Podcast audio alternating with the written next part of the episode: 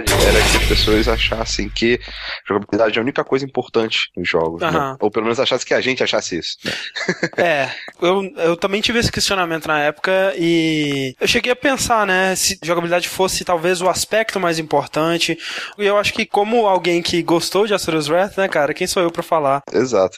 O, o que eu acho é o seguinte, ah, beleza, jogabilidade é o aspecto que diferencia a nossa mídia de qualquer outra. Isso sem dúvida. O que a gente vê muito aí fora é as pessoas analisando jogos, pegando esses aspectos separados, né? Ah, tem jogabilidade boa, gráfico ruim, som bom, gra... arará. Aham. história média, sei lá. É, algo bem antigo de review, né, que era esse Uhum. lance de separar o review por tópicos, né, a gráfico recebeu nota 8, né? Isso. E eu não tenho dúvida que ah, muitos jogos dá pra fazer isso, sabe? Tem jogos que realmente Sim. têm jogabilidade boa, mas o gráfico é uma merda e, e assim por diante.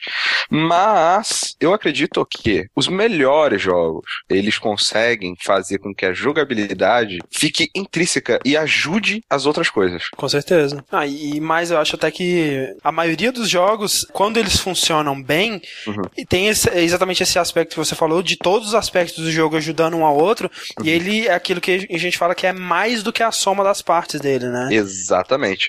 É um jogo onde, pela interação entre um aspecto e outro, a jogabilidade com a história, com o gráfico, que Isso. ajuda, justifica um ao outro, acaba tornando o todo um- uma parada muito mais importante e, no final das contas, um jogo muito melhor. Eu sou o André Campos, Eu sou o Ricardo Dias. e esse é finalmente o 30 Dash Podcast no Jogabilidade.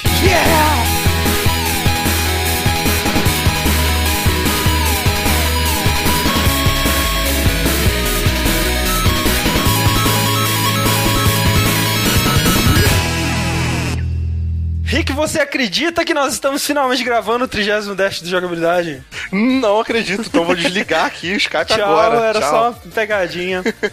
é complicado porque a a gente fez promessas, né? A gente primeiro a gente prometeu que ia fazer o cast de Mega Man, depois a gente prometeu que ia fazer de um outro tema, e estamos aqui fazendo esse tema. Na real, né, Rick? Porque é, essa ideia desse tema surgiu de repente depois de eu ter escutado mais um daqueles podcasts de gameplay, né? Que eu me sinto à vontade para roubar ideias deles, porque eles roubaram nosso nome. Exato. E aí foi uma coisa que, tipo, a gente pode gravar isso, né, bem rápido. Acho que vai ser uma discussão muito interessante que a gente pode gravar sem ter que zerar, Zerar jogos de 30 20 jogos. horas e, Isso. e tudo mais, né? O que é sempre muito bom. Afinal de contas, né, eu não posso parar e, e zerar jogos 20 horas se eu tenho que jogar Dota, né, velho? Não- Isso. não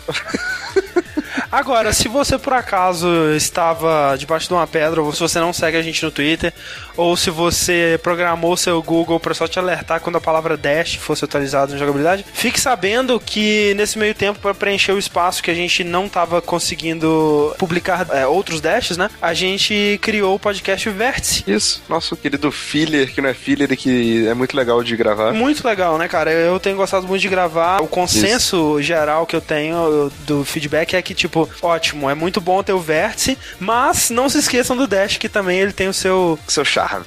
então, assim, é, a gente não vai ficar só em um ou com o outro. Obviamente, o Dash é mais trabalhoso de publicar. A gente vai tentar não deixar passar tanto tempo quanto foi do último, mas espere por mais vértices do que Dash, assim, e, porque. ah, André, não só de vértice e dash se faz um jogabilidade. É verdade. Nós agora também estamos fazendo streams com bastante frequência, o Jogability Streams. Joga Billy Streams, mais um nome fantástico aí, né? Isso, exato. Eu tinha, eu tinha feito um nome mais legal, mas as pessoas não gostaram. É extremidade, né, cara? É. Que é um bom nome também. Tipo assim, na verdade é um, aquele tipo de coisa, é um nome tão ruim que é foda, sabe? Exato. Mas, tudo Mas bem. é, tudo bem, Jogability Streams também é legal e a gente tem feito vários dias durante a semana, né? Uhum. É, a gente tem jogado jogos que a gente curte, jogos lançamentos, né? Por exemplo, o Rick, ele recentemente jogou pela primeira vez o Walking Dead episódio 4. Isso aí, né? foi bom. E foi bem maneiro ver a, a reação dele, né? É, é imediata, assim, da tudo que aconteceu coisas. no jogo. E assim, sempre que sair um jogo novo, a gente vai fazer stream, né? Eu fiz recentemente do fantástico Hotline Miami. Isso. E tenho jogado a DLC do Dark Souls, né? Que saiu pro PS3 agora. O André também tem jogado Borderlands, Borderlands, eu tenho é. jogado Dota. Assine, né? Inscreva-se no nosso canal do Twitch, que é twitch.tv barra jogabilidade. Ou simplesmente siga a gente no Twitter, que a gente vai avisar, Avisar. sempre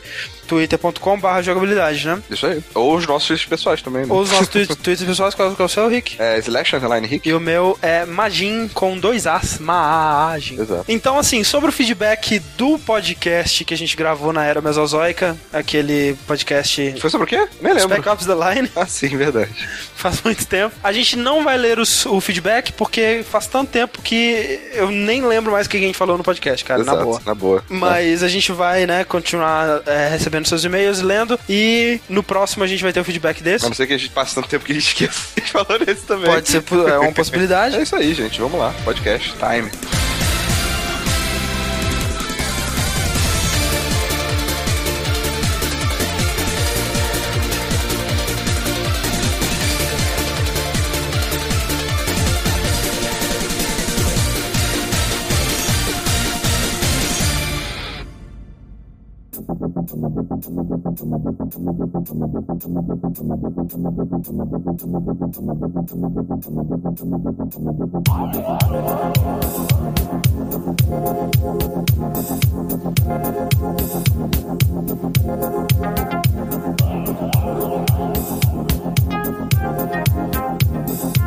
Rick, nos primórdios dos, dos videogames, né? Sim. A narrativa dos jogos raramente era colocada num plano assim, né, de destaque, né? Ela geralmente ela servia, ela, ela muitas vezes era adicionada depois que o jogo já estava pronto, né? Alguém olhava para aquele jogo ali, que era um carinha pulando no cenário meio esquisito, e falava, ah, é um, um soldado espacial e ele tá lutando contra a raça. E aí escrevia no manual e era tudo aquilo que era a narrativa do jogo, né? É, eu acho que a limitação técnica do- dos jogos, né, ela eh, dificultava muito esse processo, sabe? Os gráficos não eram muito bem eh, detalhados, o jogo não, não tinha muita tinha- ferramenta para você contar a história, né? Os Não jogos tinha- eles tinham que ser menores, eles não, Uhum, tinham, não tinham, tinham como ser tão, tão longos. É, muitas vezes pela proposta dos arcades o jogo nem tinha fim necessariamente, Exato. né? Era mais uma coisa de Pegar dinheiro dos outros. pontuação Exato. e pegar dinheiro dos outros, exatamente.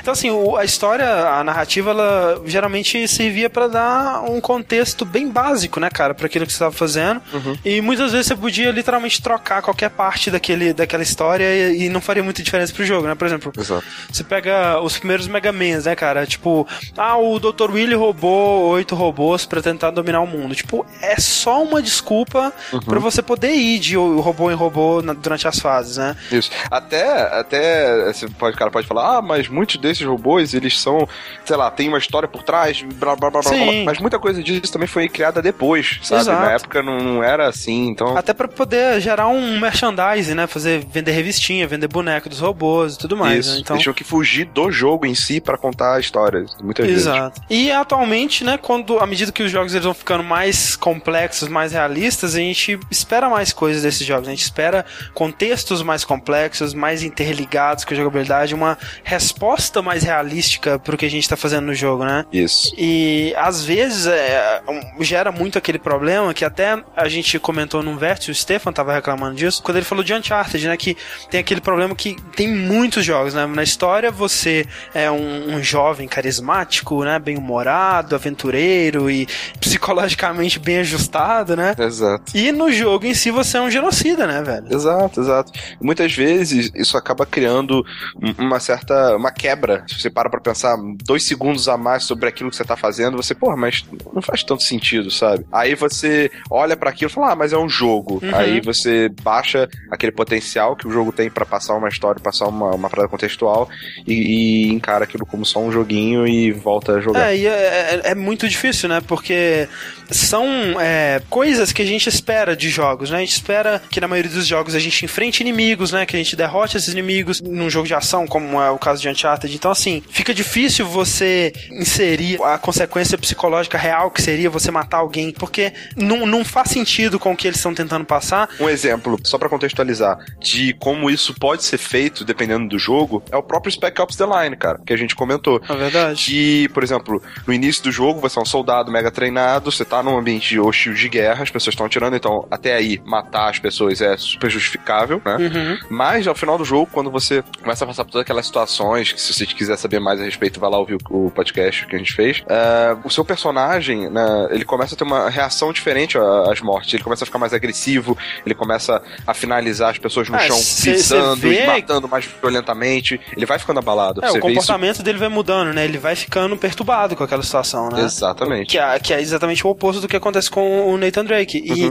é, realmente é complicado, né, cara? Porque assim, ou você tem um jogo que desde o início a proposta dele é fazer um comentário acerca disso, ou você tem que cair nesses clichês dos videogames, né? Porque a, a gente tem alguns clichês, algumas coisas que são esperadas de jogos, que é muito difícil você separar delas, né? Então, assim, quando você tem um jogo como um Heavy Rain, que ele tem uma proposta de questionar esse tipo de coisa, né? De fazer jogabilidade com coisas mais banais, uhum. ele, ele tá realmente tentando rever o que, que pode ser um jogo, né? Assim como a gente teve que experimentar com o conceito do que é a, a vida no jogo, né? Porque antigamente você tinha que ter vida e a dificuldade do jogo era medida em, em como você vai gastar essas vidas, né? Você tem que sobreviver, você não pode morrer, porque senão você vai dar game over, você vai ter que começar de novo. Exato. E muita gente teve que experimentar com isso, muita gente teve que fazer merda pra gente perceber que não, que isso é um resquício da época do arcade, que tentava comer nosso dinheiro, e hoje em dia não necessariamente a gente tem que. É, existem outras formas de você aplicar penalidades ao jogador quando ele erra. Exato. Que não,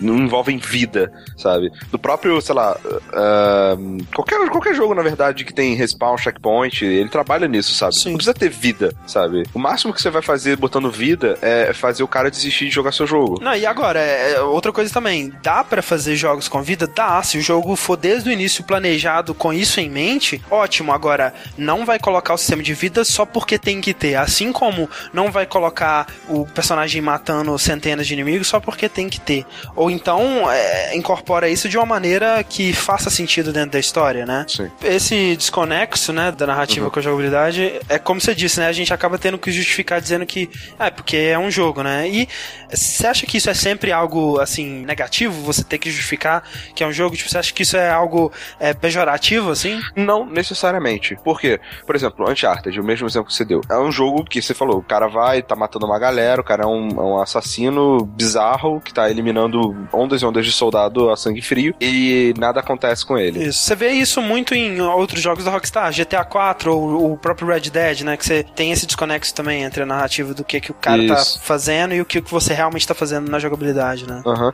E aí é, é, seria chato, digamos assim, se todos Isso. eles resolvessem fazer a parada que nem o, o, o Spec Ops. É, eu acho que não existe essa necessidade. O que eu acho que é importante é quando você alia, quando você justifica, você cria o algo a mais, Sim. entendeu? Você pode acontecer de você. Ah, o, o Stefan ele parou para pensar um pouquinho nisso e deu, deu uma tirada da imersão dele. Mas no final das contas, é, eu não imagino pro Uncharted uma outra maneira de fazer isso, entendeu? Exato, é, é aquele lance que a gente falou. O pro Uncharted poder incorporar isso, ele teria que ser pensado com isso em mente desde o início. E aí não poderia ser um cara carismático, ele talvez teria que ser um cara bem mais perturbado, ou então tinha que colocar o fato de que ah, os inimigos eles não estão morrendo, eles estão sendo teletransportados para outra dimensão, sei lá, é, sabe? Ferido, só, caso no chão. Exato, lá, é, é, poderia ser algo assim, tipo no Batman, por exemplo, sempre tenta colocar, né? Você nunca tá matando ninguém, né? Você tá isso. sempre deixando eles inconscientes, né? Ele faz isso bem. Uhum. E, e, são coisas assim para manter essa consistência com a narrativa, né? Porque o Batman ele não mata ninguém. Uhum. Outro jogo que faz isso muito bem, essa, essa contextualização, é o Assassin's Creed, cara. O Assassin's Creed é um jogo onde você tá revivendo uma história que já aconteceu, isso. digamos assim. Pegando a, a, as lembranças do, teu, do antepassado lá do Desmond e tá jogando com ele. O antepassado, você fala, esse cara, ele não mata inocentes. Então, quando você mata inocentes, você mata pessoas que não deve, no jogo,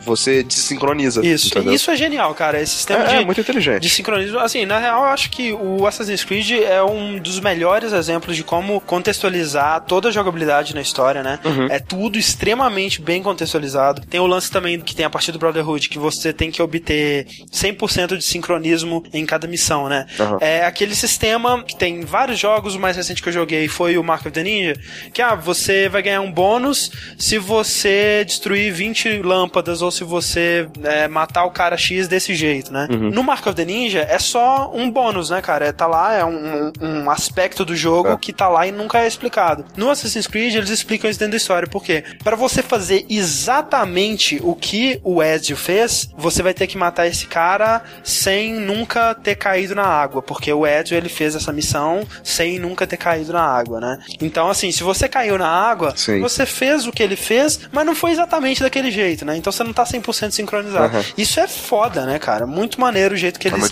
incluem isso na narrativa. Uhum. Diga de passagem, Assassin's Creed é uma das franquias é, mais, assim, geniais nesse sentido, né? Porque, primeiro, é uma franquia que, em teoria, é infinita, né? Porque você vai ter sempre períodos históricos interessantes, né? Sempre vai poder mudar o cenário, você pode ir para qualquer lugar do mundo, pra qualquer época da história. Já justificado, né, previamente. Cara, é genial, cara. Quem teve a ideia de Assassin's Creed é um gênio, velho. É a melhor franquia, Sim. é o melhor fazedor de dinheiro da história, né? Ser- Porque você vê Call of Duty, né, cara? Ah, vai continuar de novo a história do Capitão Price, né? Não, já acabou e tudo mais. No Assassin's Creed não, cara. Você pode falar, ah, porque teve esse ancestral aqui que ninguém nunca tinha ouvido falar e vamos fazer um jogo sobre ele. Todo mundo, ok. Exato, pronto, acabou.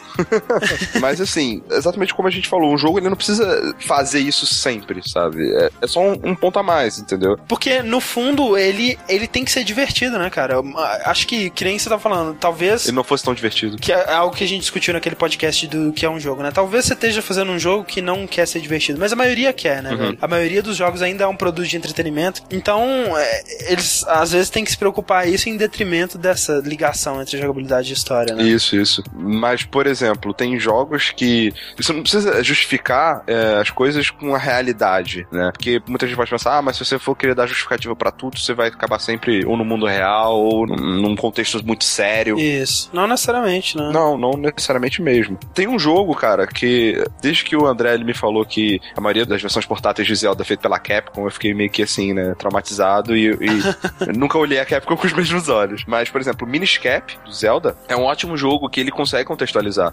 Ele insere é, várias mecânicas novas que tá tudo lá na história, sabe? A gimmick toda do jogo é que você pode encolher. E aí eles aproveitam isso pra incluir lá o Chapeuzinho Mágico, que te encolhe, que é um personagem que interage, que vira um item. E aí eles fazem toda uma mitologia em volta dos minis, que são aquelas criaturas pequenininhas que, por serem pequenas, elas fazem um monte de coisa que as pessoas acham que, ah, por que que isso aconteceu, ah, sabe? Sim. Então, assim, eles aproveitaram, de repente alguém virou e falou assim: ah, se a gente fizesse um, um jogo onde você pudesse ficar encolher e interagir com as coisas menor. Só esse detalhe pra criar toda uma história em cima, uma mecânica de jogo, um contexto e fazer todo um pano de fundo na, na, na parada, sabe? É. Seria, por exemplo, um desperdício se o cara chegasse e falasse: ah, você toma essa pílula, fica pequeno e, e passa por esse buraquinho na dungeon, entendeu? Pegar certas coisas de gameplay que você acha que são divertidas e, e transformar isso num, num algo mais na história. A maioria dos jogos, eles, pra justificar um elemento de jogabilidade, eles criam toda uma mitologia por trás de um objeto, de, por trás de um personagem que vai justificar aquilo. Um jogo que ele justifica a história com a jogabilidade, ele justifica a mitologia dele com a jogabilidade, é o, o Persona, né, cara? Especialmente o 3 e o 4, Isso. porque é um jogo que historicamente é um RPG japonês. Espera-se, né, que você tenha combate, né, e que você tenha a batalha em turnos e tudo mais. E ele justifica o sistema, a, his- a história dele toda, né, que é o lance de você ter que fazer amizades, né, e ter aquele todo coisa de É, específico pode crer. com a jogabilidade, né? Exato. É, Por que, que você tem pontos, digamos assim, pra se conectar com as pessoas? Ah, pra deixar seus personagens mais fortes. Exato. Por quê? Ah, porque eles são criaturas que fazem parte do mesmo tipo que a pessoa é e blá blá blá blá. Agora, tem jogos que, apesar de serem muito bons, eles perdem tantos pontos porque eles não fazem isso. Um exemplo que me irrita muito deles não terem feito é Skyrim, cara. É um jogo onde, basicamente, o que você faz na história tem reflexo quase nenhum na jogabilidade. Sim, sabe? sim. O fucking Dovahkiin eliminou os dragões, é o Guilda Master do universo, as pessoas cagam pra você. Exato. entendeu? Ah, Você interage com as pessoas, elas. Nada daquilo que você fez faz, importa. É, não, você é o mestre de tudo, né, cara? De todas as guildas, de todas as cidades, você é o, o Tane, né? De todos os lugares e ninguém tá Sim. nem aí. Exato, cara. Então, assim, esse tipo de coisa me incomoda muito, sabe? Sim, O jogo tinha o mesmo. potencial de fazer uma coisa muito mais foda. Nem que seja, sei lá, das pessoas da, daquela área, pelo menos, dos feitos que você fez reagirem de uma outra forma pra você. Mas ninguém nem percebe, cara. É, é muito bizarro. Isso me incomoda demais nesse Skyrim, velho.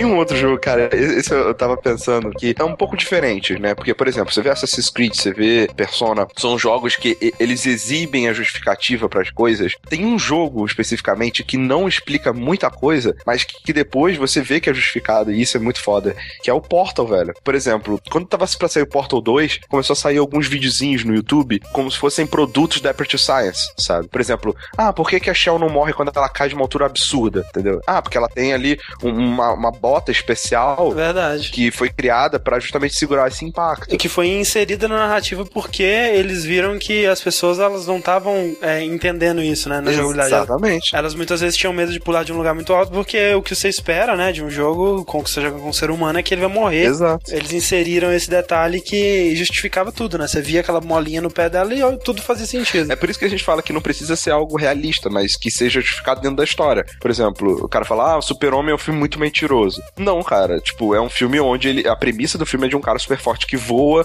e que é vulnerável, bababá. Se, por exemplo, o Super-Homem do nada soltasse teia pela mão e não fosse justificado, aí sim é. você podia falar que não tá fazendo sentido. Outro, você tá falando do Superman, eu acho muito interessante que a gente tá falando do Batman, como o Batman ele faz um, um jogo muito bom. Talvez seja justamente por causa da ficção do Superman, é que não tem um jogo Superman bom. Como fazer um jogo bom do Superman, porque para você fazer essa, essa ligação boa entre a jogabilidade e a narrativa com o Superman, seria um jogo de merda, né? Então você teria que fazer muitas é, concessões a essa narrativa, uhum. como por exemplo o Mortal Kombat vs DC Universe fez, né? Que aí trouxe eles para uma outra dimensão, onde os poderes do Superman eram mais fracos e tudo mais, e aí ele... Justifica isso? Porque senão, é que nem no próprio Injustice, vai ter uma parada assim também, porque senão não faz nenhum sentido o, o Scorpion da porrada do Superman, tá ligado? Não, me surpreende eles terem dado trabalho para justificar isso, cara. Porra, parabéns para eles, cara, de verdade, porque... É um, é um problema, né, cara, porque o Superman, ele é infalível, basicamente, né? A menos que você faça todas as armas de Kryptonita, né? Exato, tipo uma fábrica de Kryptonita gigante, tá? Só assim, mas não, você tem toda a razão, cara. Um dos grandes problemas que a gente teve com todos os jogos de Super-Homem é que, mesmo sem essas concessões, é, ficava estranho você falar, pô, mas o Super-Homem é rápido, por que, que ele tá tão lento? Ah, o Super-Homem. Ele... O Wolverine também é um personagem muito complicado você fazer isso.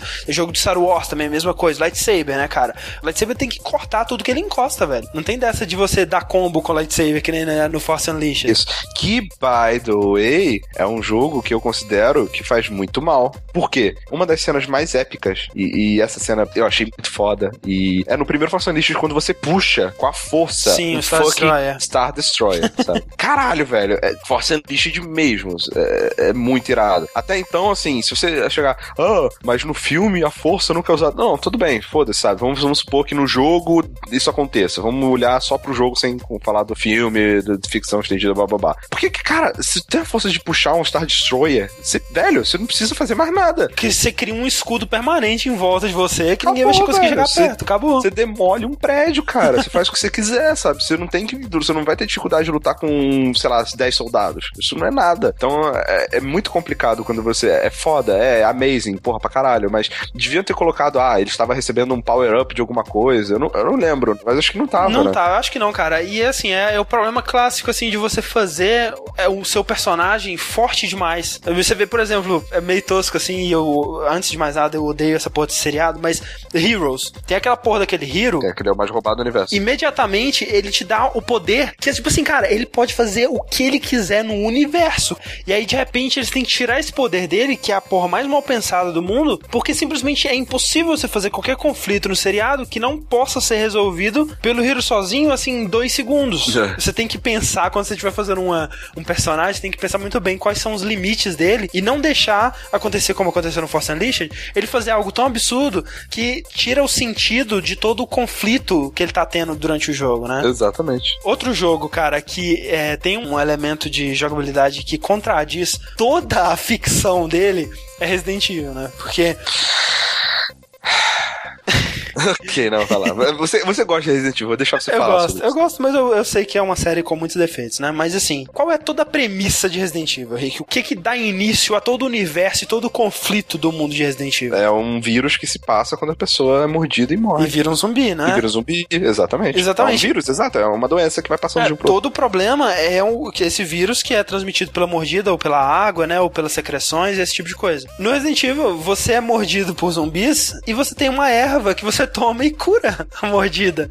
E você não é infectado e você não vira um zumbi e você fica de boa e você continua. Você pode ser mordido quantas vezes você quiser, você pode usar quantas ervas você quiser. Uhum. E tipo assim, né, cara, as ervas estão espalhadas pela cidade inteira, é extremamente abundante, não só pela cidade, né, cara, porque inicialmente se falava que, ah, essa é uma erva que cresce aos arredores de Raccoon City, né, nas montanhas Arca e tudo mais, é. mas em todo jogo de Resident Evil tem essas ervas espalhadas no mundo inteiro, né? Sim. Então, é, é, tipo a água de sinais, tá ligado? Uhum. Tá na cara de todo mundo a cura ali. O Leon, a Claire, o Chris, todo mundo sabe dessa cura, só que eles não contam pra ninguém, né, velho? Pelo amor de Deus. É porque eles sabem que se contar, o nego vai começar a usar e eles não vão conseguir se curar, tá ligado? Agora, meio que nesse, nesse mesmo, nessa mesma pegada, eu queria que você me dissesse o que você acha da questão de debates mais clássicos sobre essa história de jogabilidade contradizendo história, blá blá blá blá blá, blá que é aquela Phoenix Down a Ares no Final Fantasy VII. É, eu acho que a diferença aí é que, assim, provavelmente em algum Final Fantasy antigo, não sei se por erro de tradução ou porque era o conceito mesmo, é, o Phoenix Down ou Life, né, já foi usado como algo que realmente trazia a pessoa de volta da morte. Uhum. Mas nos jogos mais modernos, e eu tenho certeza que pelo menos no 7 é assim, o Phoenix Down ele só uhum. acorda, né, o personagem que foi nocauteado, né. Aí se todo mundo cai, aí sim ele vai matar as pessoas, né? É, e eles, eles perderam a batalha, exatamente. Aí ele vai ser, todos os corpos vão ser estuprados. Ali. Isso. E assim, né, não só no caso da Ares, né, tem outros personagens que morrem em Final Fantasy e eles não, não conseguem voltar, né? Uhum. Eles sempre tiveram essa diferenciação entre o que é a morte, né, e o que é... Agora, falando de Final Fantasy, é algo que eu acho muito pior, é esse desconexo que tem entre a personalidade, background e história de cada personagem e o fato de que todas as pessoas no universo de Final Fantasy são ótimos em lutar. Bem bizarro. Mas, sei lá, né, velho, é aquela parada. Daria para ser justificado? Daria, mas eles não justificaram também não estraga o jogo, acho que por causa disso, né? Por exemplo, você tem o caso de Chrono Trigger, né? Uhum. Que o, o Chrono, velho, ele não, assim, pelo menos agora eu não me lembro deles falarem que ele era um, um lutador e tudo mais, é, e de repente não, ele é um excelente lutador, ele tem golpes de espada ele... fantásticos, né, e tudo Sim. mais. Ele, ele começa o jogo já com uma katana, né? Pois é, parece ser um garoto normal que mora com a mãe, né, em casa. Pois é. Em que momento que ele aprendeu a lutar tão bem com katana na história dele, né? Ah, não sei, né, vai que o cara falou, ah, naquela época tem animais, o cara tinha que se defender. É. O Frog, ok, o Frog, Sim, beleza. O robô, ok. Agora, as meninas, a né? Luca, a não, Luca, velho, As meninas, jamais. Não, não, faz sentido. O próprio Persona também é esquisito, né, velho? A, tipo, a tia é ok, mas tipo, onde que a Yukiko aprendeu a jogar leques desse jeito, sabe? Pra... Aí tem lá, tipo, ela entrando numa escola, arremesso é. de leque, tá ligado? A única pessoa que justifica ali, né, que, tem, que eles tentam justificar na história é a tia, né? Que ela é fã de filmes de Kung Fu e ela Sim. treina e tudo mais. O outro que eu acho que dá pra justificar ali é o Kanjo, velho. Sim, mas ele é o que luta mais chucro, assim, né? Ele só bate com a cadeira no cara e faz é, sentido. É isso que eu tô falando. É, ele faz ele sentido. é o que faz mais sentido, entendeu? Ele é o brigão, pega a cadeira e vai pro porrada. Exatamente. Muito foda. Agora, realmente, o Yosuke parecer com dois kunais, tá ligado? É. Ninja, não, não, não faz muito sentido. Outro aspecto de jogabilidade que, assim, é, não atrapalha quando não é bem integrado a história, mas quando é, também é um, um, um sempre um... Plus a mais. Um plus a mais, como se diria. É quando os elementos da interface, eles são justificados, né, cara? Você tem o Metroid Prime, por exemplo, que Isso. você tem o visor, né, e aí tudo é muito consistente, né, porque quando você põe a visão de raio-x e você tá vendo um pedaço da sua mão, aí você vê a mão dela dentro da arma, Foda, o, o, osso, né, e tudo mais. Então eles tentaram fazer essa consistência com você tá vendo o mundo de dentro do capacete da Samus realmente, né? Outro jogo que faz isso muito bem, Dead Space, né, velho? Dead Space, cara, aliás, não só faz muito bem, como é muito irado, sabe? Complementa, é aquela coisa que a gente tá falando o tempo todo, né, cara? Complementa muito o feeling do jogo. No fato dele não puxar uma, um menu, de não parar o teu jogo, complementa demais, cara. Você vê a tua vida no próprio cara, você vê a munição Isso. saindo no holograma, você acessa os seus itens. Tudo o que acontece no jogo, né? Tudo, toda informação que você tem que receber, mapa, vídeos, né? Quando você vai conversar com alguém, todas as coisas de história e todas as coisas de jogabilidade. Né? O menu de armas, o menu de upgrades, é tudo no mesmo holograma, né? Exato. Mesmo design, mesma interface. E que nem a gente comentou no podcast do Dead Space primeiro, o fato de você ter, e isso perdeu um pouco de sentido no 2, mas o fato de dos caras mineradores, né, que estão trabalhando num, num, lugar inóspito, né, perigoso, num uhum. outro planeta, e o fato deles terem aquele indicador de vida, né, para se eles sofrerem um acidente, outras pessoas poderem ver qual a gravidade desse acidente, né? Isso. Tudo faz muito sentido dentro da história, né? Uhum. No 2 perde um pouco porque todo civil tem aquela merda, mas... É, mas talvez seja é, uma parada pra sei lá, espacial, que é, é melhor, pra, sei é. lá, mas de qualquer forma, todo civil tem aquilo, o fato das armas que eles usavam inicialmente, armas de mineração. Sim, é. é. Todas essas coisinhas, esses pequenos detalhes, eles acrescentam muito no jogo, eles aumentam toda a imersão que você tem, sabe? Então, Exato. É, é jogabilidade jogando totalmente a favor da história, do feeling do jogo, sabe? Nessa situação. Outro jogo que faz isso muito bem de interface é o próprio Dark Souls, né? Que ele não tem menus como Dead Space tem incorporados no mundo, mas todos os modos de jogo dele são inseridos dentro do universo do jogo, né? Você tem ah, o multiplayer, uhum. que é um item que você usa, né? Você sumona jogadores pro seu mundo, ou você deixa sua marca para ser sumonado pro mundo deles, e aí você entra no modo co Exato. Ou então você entra no modo PVP, né? Invadindo o mundo de alguém, né? E tudo justificado pela história, pelo gameplay, né, velho? É, por que, você tá vendo, né, outros jogadores passando pelo seu mundo, fantasma de outros jogadores, ou por que, que você pode entrar no mundo de outros jogadores, né? Que eles uhum. falam no Dark Souls, é porque a realidade, né, desse mundo tá meio distorcida, né? Então você tá vendo vários universos paralelos, né? E cada universo paralelo tem um jogador jogando. Então é muito maneiro, sabe? Uhum. Isso ser justificado. É, eles podiam simplesmente fazer um menu, né, velho? Mas resolveram não fazer. Exato. Resolveram dar uma justificativa pro multiplayer, pro co-op. Isso é genial, cara. Isso é, isso é muito bom. É uma ideia muito genial. Tem mais algum jogo que faz isso? Acho que não, né, velho? Que justifica modos de jogo, cara. É... Provavelmente tem, velho, mas. Acho, é, eu acho que tem alguns é, multiplayers que normalmente tem a justificativa da história e que você faz persistente, sabe? Tipo, você é de uma facção, aí o que você ganha ajuda na, na guerra maior, assim, entre as facções. Mass Effect, né? É, Mass Effect é um exemplo. Outro exemplo é aquele que é só cover-based shooter. O Hybrid, né? Hybrid, exato. Que você faz parte de uma facção, é, você vai lutando, vai ganhando territórios pro, pra guerra geral, não sei o uhum. quê. Então, assim, podia ser simplesmente um multiplayer Call of Duty qualquer da vida, mas é, não é como se fosse uma partida de paintball. É, é, tem uma, um motivo. E falando em Call of Duty, cara, o que você acha daquela vida que regenera quando você se esconde um é, pouquinho? É, não faz muito sentido, né, cara? Não faz, né, Mas assim, também não faz você pegar um kit médico, né, e ele te reviver. O que eu acho, eu tava pensando numa forma de justificar isso. Como que eu faria se eu fosse o design? Eu tenho uma ideia também, eu espero que seja a mesma, tá. Henrique. Vamos lá. A ideia é o seguinte: se, na verdade, em vez de você tá tomando tiro. É exatamente. Digamos a gente fosse, provavelmente já discutiu isso antes. Fosse um medidor de, tipo, quantidade de pressão que você tá tendo, quantidade de tiros que estão indo na sua direção. E quando atinge o limite é porque você foi atingido e você morreu. Exatamente. Ou então, sei lá, quantidade de sorte, né, cara? Exato. De estar tá desviando das balas ali. É, e assim, né, aí eles poderiam fazer animação de, tipo, todas as balas estão te errando por pouquinho, assim. Exato. E aí, quando você é errado por um número X de bala, você finalmente toma um e morre, né? Exato. E eu, me impressiona muito não ter nenhum jogo com isso ainda, porque é muito boa essa ideia, cara. Né? Vamos, vamos patentear. Um, um jogo que faz isso parecido, né, mas num contexto totalmente diferente, mas que seria mais ou menos isso, é o próprio Walking Dead, que a gente tá jogando agora da Telltale. Uhum. Que, por exemplo, tem umas situações que você tem uns zumbis que você não pode ficar exposto muito tempo, senão o zumbi te olha. Aí, em vez de, sei lá, o zumbi ficar te atacando, tem um tipo um medidor que vai ficando mais escuro, mais escuro, mais escuro, até o ponto de que, não, agora você já exagerou, agora você vai morrer. Esse lance do regenerável, eu acho que faz sentido até você pegar vida e ele preencher a sua energia quando o personagem ele tem uma roupa especial, né? Como é o caso do Gordon Freeman, como é o caso da Samus, como é o caso do Master Chief. É armadura, né, velho? Agora, no caso dos jogos que você tá controlando um soldado ou um humano normal, não faz muito sentido você pegar um, um kit médico, você pegar um pedaço de frango, né? frango é uma boa mesmo, cara, é muito bom. Voltando para aquela premissa de fazer um gimmick, né, que é importante pro jogo e justificar ele na história e fazer toda uma mitologia em cima, é um que é muito bom, é o Prince of Persia Sands of Time. Verdade. Que ele é todo pensado com o rewind, né, do tempo. Né? Isso. Você, você poder voltar no tempo e, e reviver e refazer suas ações, diminuir a velocidade e tal. E tá tudo lá justificado, sabe? Na adaga, nas areias do tempo. É, você usa a areia, que é uma areia especial, por que não é qualquer areia? Por que, que você tem usos limitados? Porque a adaga ela tem tipo um compartimento que guarda Exato. areia, blá blá blá. E é engraçado, né, cara, que você vê é, não só voltar no tempo, né, mas, por exemplo, bullet time, Isso. É, esse tipo de coisa, assim, faz muito sentido que ele tenha essas habilidades, né, dentro do contexto do jogo. Exato. E aí você vê que, cara, que a esmagadora maioria dos outros jogos que usam essas mecânicas não explicam, né? Você vê, por exemplo, às vezes tem o, o Fear, que você tem o bullet time, que eles tentam falar ah, porque você é um soldado que tem um reflexo muito alto, né?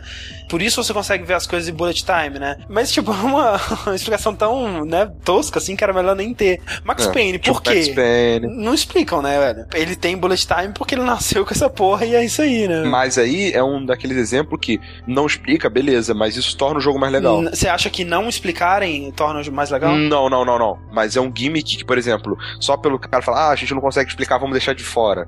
Não funcionaria. Se eles tentassem explicar isso dentro do jogo, talvez perdesse essa parada meio que o Max Payne tem, né? Que ele nunca vai pra esse lado mais é, mágico. É, mais ou menos, porque, por exemplo, tem hora lá que ele, ele meio que admite que tá dentro de um jogo. Sim, mas aí é droga, né? É, talvez seja, né, o efeito de droga, o painkiller que ele toma a roda. É, mas podia tentar dar uma justificada de leve. Mas qual seria o justificado? Eu não consigo pensar Pro em nada que faria sentido. é. Poderia ser o lance das drogas, mas aí ele é um policial, sabe? Logo no início ele já tinha isso, então, antes dele cair nas drogas. É é uma habilidade que, assim, o cara é tão foda que ele tem, né? Tipo o John Marston, né, cara? Ele é um pistoleiro tão foda que ele consegue marcar tudo, né? E atirar. Mas o, o do John Maston, ainda assim, ele é um pouco mais conte- contextualizado. Porque ele não para o tempo e você fica sambando e virando e tal. Você para o tempo pra marcar as pessoas e ele atira. É, né? exato. É, tipo, isso é muito de velho oeste, sabe? De gatilho mais rápido, de atirar, não sei o que. Aí eu acho É verdade, bem mais é verdade, é é mais justificável de fato, porque é, é aquele lance assim, né, cara? Como que a gente vai dar pro jogador normal a sensação de que ele é o pistoleiro mais rápido do Oeste, né? Exato. Que é uma sensação foda, né? Nossa, demais, cara. Quando tem uma porrada e você marca na cabeça de cada um, principalmente com um revólver. Eu acho maneiro com o Sim. revólver porque ele faz aquela parada de puxar o, o- cão, né,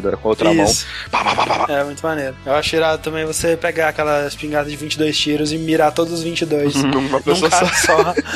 Ele fica tipo um minuto atirando. Pá, pá, pá. Muito bom. Cara, esse jogo é muito bom. É, Na boa, velho. Quanto mais tempo passa, mais Red Dead fica, tipo, top 3 dessa geração pra mim, sabe? É, cara, demais. Ele é verdade. muito bom mesmo, né? Beleza, tem itens e tal que são bem justificados, né? Mas em contrapartida, eu acho que pode ser um tiro no pé muito grande. Por exemplo, tem um joguinho que, caraca, eu nem sonhava em fazer podcast ainda e desde aquela época já me incomodava pra caralho, sabe? Eu com, Ah. sei lá, 9 anos de idade já olhava aquilo e falava, Ah, fala sério, com 9 anos você já queria fazer podcast, vai. É, né? Sabe o Ocarina of Time? O Zelda? Sei. Of Time? Aham. Tem a Golden Glove que você pega no final, não sei se você lembra. Sim, sim. Que é Aquela que que, levanta os pilares. Que você levanta um pilar gigantesco. Aham. Cara, eu olhava aquilo e falei, cara, ele tá forte pra caralho. Por que que, sabe, ele não usa, sei lá, o Megaton Hammer numa mão e, e a Big Ron Sword na outra, crer. sabe? Caralho, por que que ele, ele, ele se sente, tipo, meio que pesadinho, aquelas pedras menores que você começa a poder... Não muda a animação, né? Não, não muda. Então, assim, quebrou muito ali, sabe? Eu olhava aquilo e falava, pô, não faz Verdade. sentido nenhum, caralho, cara, ele é muito forte, ele levanta, tipo, um prédio. Como assim, cara? Nossa, aquilo me frustrou bastante, cara, quando eu era pequeno. Eu, eu ficava bem puto.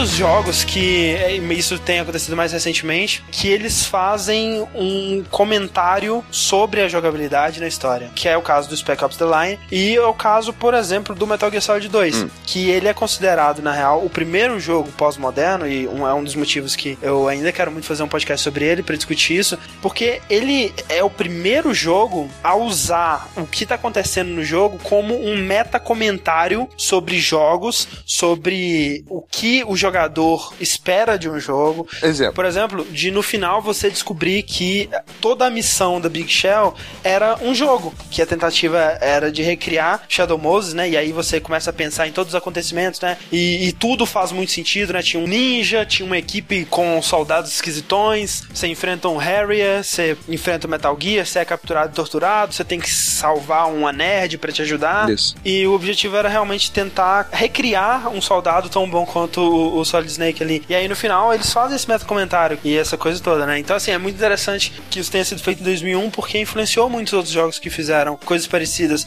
como é o caso do BioShock, por exemplo. Sim. Que é um jogo que justifica o fato de que na maioria dos jogos você recebe missões e você tem que cumprir essas missões. Caralho, velho. Esse- nossa, isso foi a jogada de mesh. De... Muitas vezes num jogo você, né, como é o caso do Darksiders 2, o cara chega pra você e fala: Então, velho, é, Morte, eu sei que você quer a coisa X, mas pra você ter a coisa X, você vai ter que pegar a coisa Y e Z pra mim primeiro, tá? A Morte poderia chegar lá e falar: Nem fudendo, foi isso na cara, mas você tem que. Ah, ok. É. E ir, né? E o Bioshock ele justifica isso, porque o cara fala: "É, Vai na puta que pariu, enfrenta 10 bilhões de splices pra me ajudar, por favor. Você poderia falar: Nem fudendo, mas você vai. Exato. E você não se questiona por que, que você tá indo, porque é um jogo, né, velho? E é isso que você faz em jogos. E ele justifica isso, né? Ele justifica. Ele justifica com o Would You Kindly. Would you kindly kill yourself? Exatamente. Que é o lance que, tipo, o seu personagem, né? é, obviamente, spoilers para o Bioshock, pelo amor de Deus. Nessa altura do campeonato, se tu não jogou Bioshock. O seu personagem ele foi condicionado desde criança a fazer tudo que mandam ele se o comando Would You Kindly, que é faça, é, é, você poderia, por favor, né? For dito pra ele. Então, desde o início do jogo, tudo que você tava fazendo é porque você tava sendo condicionado, né, velho? E o Exato. que isso diz sobre você como jogador também, né? Exato. Você. A, a- a missão que o cara te passa nada mais é do que uma, você tá sendo condicionado a fazer tudo que o jogo manda. Isso, e sem questionar, né? Sem questionar. Por que, que você tá fazendo isso? Ah, porque é, é o que eu fui treinado pra fazer, né, velho? É, porque é um jogo, tem que jogá-lo. Exatamente. Nessa pegada do Bioshock, né, de fazer um meta-comentário sobre jogos e tudo mais, um jogo que com certeza influenciou ele e que provavelmente foi muito influenciado pelo Metal Gear Solid é o Shadow of the Colossus. Sim, caraca, pode crer, né, velho? É, ele, ele também faz uma- um comentário sobre o que é a quest do jogador, né? O que é você ter um objetivo e você ir a todas as consequências pra completar esse objetivo e quais são as consequências disso pra você e pro mundo, né, cara? Muita gente que eu conheço fala, poxa, por que que você vai matar os colossos, né, cara? Eles são tão bonitinhos e tudo mais. Essa é a ideia, né, velho? Sim, você tem que se sentir mal por matar os colossos. Esse, esse pensamento, quando você tá jogando Shadow of Colossus, em algum momento tem que passar na sua cabeça, sabe? Exato, você tem que sentir pena desses bichos, você tem que se sentir mal. Tipo, eles se estão você na não dele. se sentir mal, você é uma pessoa muito cruel, cara. Porque eles estão, é realmente, eles estão na dele, né? Eles não estão fazendo nada. Tem colossos, velho, que se você, enquanto você não atacar eles, você pode ficar lá o resto do jogo que eles não vão nem passar perto de você, né, cara? Exato. Tem alguns que te veem e te já sentem uma ameaça, né, e tudo mais. É, porque eles, eles ficaram sabendo, né, velho? Caraca, velho, tem um cara aí matando a galera dos colossos aí, velho. Fudeu. Mas a, a maioria é extremamente dócil, né? Você vê na cara deles que eles são muito bonitinhos, né, cara? Eles são muito E- simpáticos. E, e não só isso, quando você mata, vem uma fumaça negra escrota que te que entra em você E te estupra e vai te consumindo, né, cara? Ele, o, o Exato. Wander ele vai ficando uma merda ao longo do jogo, né? Sim, a cara dele vai ficando toda É, ele ressecada. todo, todo manchado de preto, né? E tudo mais. Podia usar um esfoliante, né? Um... Aquele cabelo que era tão sedoso no começo, É, né, cara? velho, Vai ficando todo- todo que- maltratado, Pontas duplas, quebradiças. cheio de frizz. Faço a menor ideia do que é frizz. Eu também, né? É uma invenção da indústria cosmética aí. Porque, assim, é, cara, é aquele questionamento que, sei lá, 99% dos jogos não faz. Por que você está matando tanta gente, cara? E ele, ele fala, olha só, você vai ter, pra completar a sua quest, você vai ter que matar todos esses bichos, que são os últimos bichos desses que existem no mundo, cara. E você vai matar todos eles para o seu egoísmo de reviver essa mulher que o jogo nem sequer te fala por quê. Exato. E no final você tem aquele final fantástico que, né, cara, eu acho que é a consequência esperada, né, do que você faz. Exato. E é um jogo que passa tudo isso sem falar nada, né, velho? Sem falar nada. É, quer dizer, né? Tem a fumaça negra lá que fala com você. Esse, André, é um game que eu trouxe que ele não justifica muita coisa, mas justifica, mas, cara, o que, que você acha? Me ajuda a analisar Azura's Wrath. Ah, você diz as mecânicas de Quick Time Event ou. É, porque assim, é um anime. O cara é poderoso. Então, assim, Sim. todo, todos aqueles poderes, toda aquela fúria, tudo aquilo, ele é justificado na história. Sim, ele é um semideus. Ele é um semideus, que vai ficando mais forte, fazendo certas coisas. Então, aquela parada de poder que, que por exemplo, teve no Force Unleashed, ele é, ele é justificado bem no, no Azura's Wrath. Exatamente, ele é do elemental final. da ira, né? Então quanto mais puto ele fica, mais forte ele fica, né? Exato, então até aí tudo bem. Elemental da ira é ótimo, né? deve ser tipo chakra da É. ira, sei lá, enfim. Mas, aí qual que é a questão? É um jogo que a jogabilidade dele inteira, basicamente, é Quick Time Events. Sim. né? E muitas vezes ele usa esse Quick Time Event de uma maneira a realçar aquilo que está acontecendo. É verdade, é verdade. Uh, na tela, sabe? Seja você apertando que nem um maluco, gritando junto com ele, ou então Isso. aparecendo um milhão de X na tela pra você. Que é um dos momentos mais marcantes desse ano para mim. Sim, cara. Fantástico. Muito bom. E eu diria que isso é uma forma da jogabilidade sendo um Quick Time Event, é, contribuir com a, com a, história, sabe? E, com certeza, concordo. O, o Quick Time Event, ele complementa a narrativa, né, cara? No jogo normal, quando aparece os 50 analógicos, né, pra você puxar, e ou então no DLC, né, quando aparecem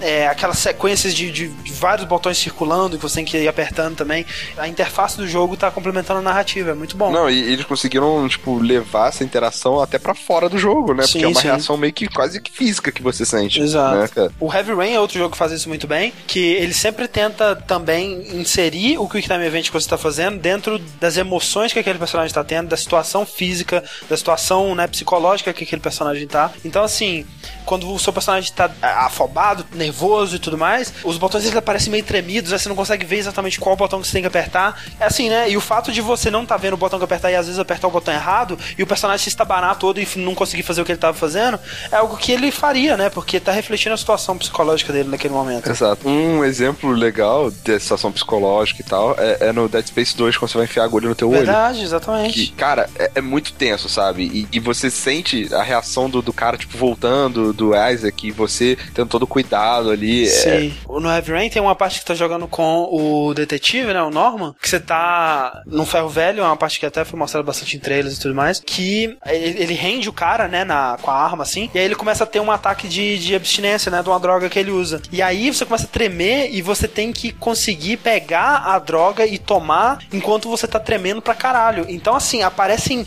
um monte de botões na tela que é para você não conseguir apertar nem fudendo, cara, porque, tipo, sua mão tem que fazer um malabarismo foda para apertar aquele monte de botão. Então, assim, não é para você conseguir apertar, é para ele derrubar a parada no chão e dar progressão à história, sabe? Uhum. É, é, muito maneiro o jeito que eles fazem isso. É irado, cara. Eu, tenho que jogar Hyper. É verdade. Não é tudo que eu esperava, tem muitos problemas, mas é um dos jogos mais criativos, mais inovadores dos últimos anos e eu recomendo pra todo mundo. Bom, então, é, essa, essa lista nossa, obviamente, não é uma lista definitiva de todos os jogos que fazem isso muito bem ou muito mal.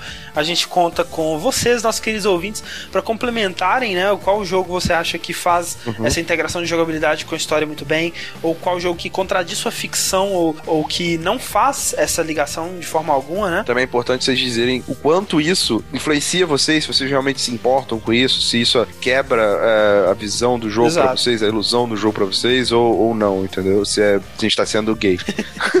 é que tem casos e casos, né, velho? É, sabe, Saints Row the Third. Por que, que você consegue pular de um, uhum.